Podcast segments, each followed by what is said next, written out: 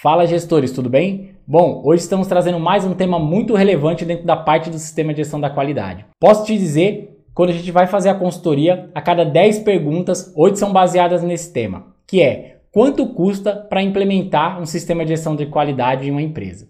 E aí, como bons consultores, sempre nós temos aquela palavra mágica, que é depende. E se você quiser saber quais itens depende para você saber esses valores, fica com a gente que eu te conto tudo após a vinheta.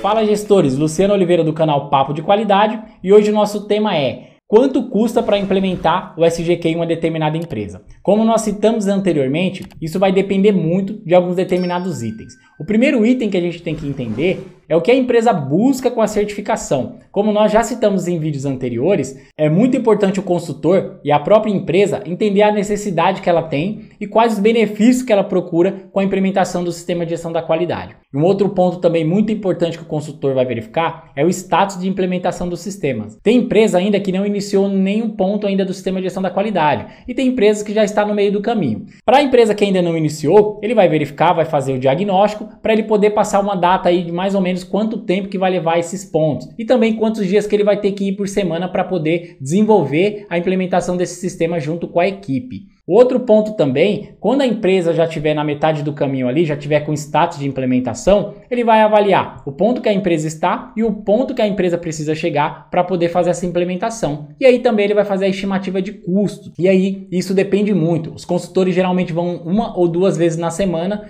em um determinado período. Isso vai depender também da quantidade de colaboradores na empresa, o tamanho da empresa, os processos, se são mais ou menos complexos, se tem algumas outras normas técnicas que têm que ser encaixadas nesse processo e também do conhecimento dos colaboradores. É isso mesmo, é muito comum em empresas, alguns departamentos, os colaboradores irem escalando, ou seja, o colaborador da produção é efetivado para um determinado cargo e muitas vezes ele não tem ainda um conhecimento muito técnico. Então, isso tem que ser desenvolvido. Um grande exemplo disso é que se você pegar, por exemplo, um comprador que já tem um grande conhecimento, já atuou em algumas empresas, tem um conhecimento bem técnico, e uma pessoa que está começando no setor de compras ou que foi efetivada de algum outro setor, você vai ver que tem uma diferença entre esses dois profissionais. E aí, caso esse consultor verifique que a empresa ainda não tem esses profissionais gabaritados, fica mais complexo para você fazer tanto a parte de padronização quanto de treinamento e a execução desses processos. Quanto mais profissionais experientes e gabaritados dentro desse processo você tiver, fica mais fácil você implementar. E aí, um ponto que é muito importante a gente citar também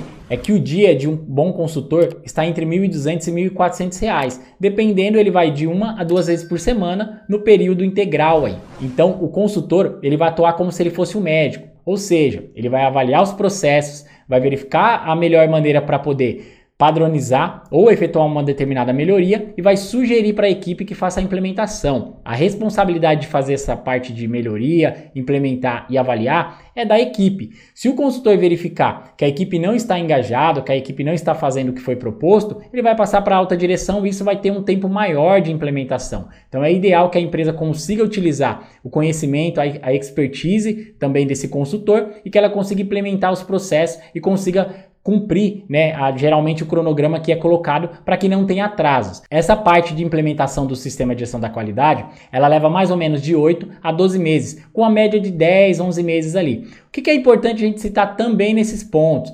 Que dentro desses processos é ideal que a empresa continue fazendo as melhorias ou comece a fazer essas melhorias, né, sem parar os processos que ela já faz, porque muitos casos a empresa começa a fazer as implementações e aí tem uma queda de produção, os setores não conseguem se conversar, os processos travam, então é ideal que ela mantenha tudo que ela está fazendo e comece a colocar essas melhorias. E aí, pelos cálculos que nós fizemos, Tá? Uma implementação do sistema de gestão da qualidade em uma empresa de até 50 colaboradores ali, por volta de uns 37, 38 mil reais. Lembrando que isso é estimativa, tá, pessoal? Isso daí é muito complexo e deve ser avaliado caso a caso.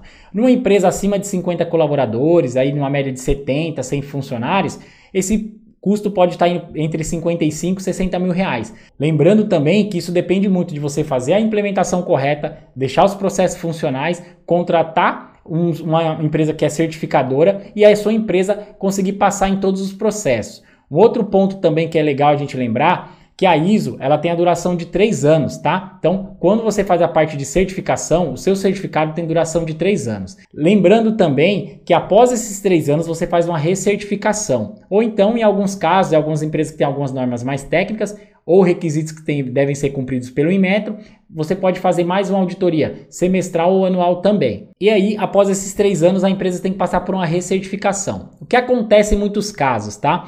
A empresa consegue muitas vezes a ISO, tá? O pessoal se dedica, consegue implementar, Passa-se os três anos e aí, após os três anos, quando vai fazer uma nova recertificação, nos últimos três meses a empresa começa a correr que nem louca ali, ou seja, praticamente tem que fazer todo o processo de implementação novamente, porque o pessoal não conseguiu ajustar os processos e não cumpriram os processos dentro desses três anos. Às vezes entra colaboradores, sai colaboradores, parte de gerência, liderança acaba sendo trocada e aí o pessoal não segue esses processos novamente. E aí muitas vezes a empresa já tem alguns clientes que estão comprando por conta também da certificação e aí a empresa não sabe como refazer esse processo e também a recertificação em tão pouco tempo. Então tem que ficar ligado nisso, tem que verificar. O ideal é que consiga manter as auditorias internas para que você consiga manter o seu processo rodando e quando chegar na recertificação você faça apenas ajustes no que é necessário. E aí você pode me falar, mas Luciano, um valor de 35 a 40 mil reais para uma pequena empresa e de 55 a 60 mil reais para uma empresa de médio porte é um valor muito alto.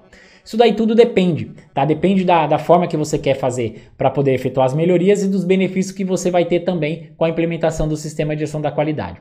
Vou dar um exemplo muito simples, tá? Trabalhava em uma empresa e a gente precisava fazer a certificação de alguns brinquedos, né, que nós importávamos da China.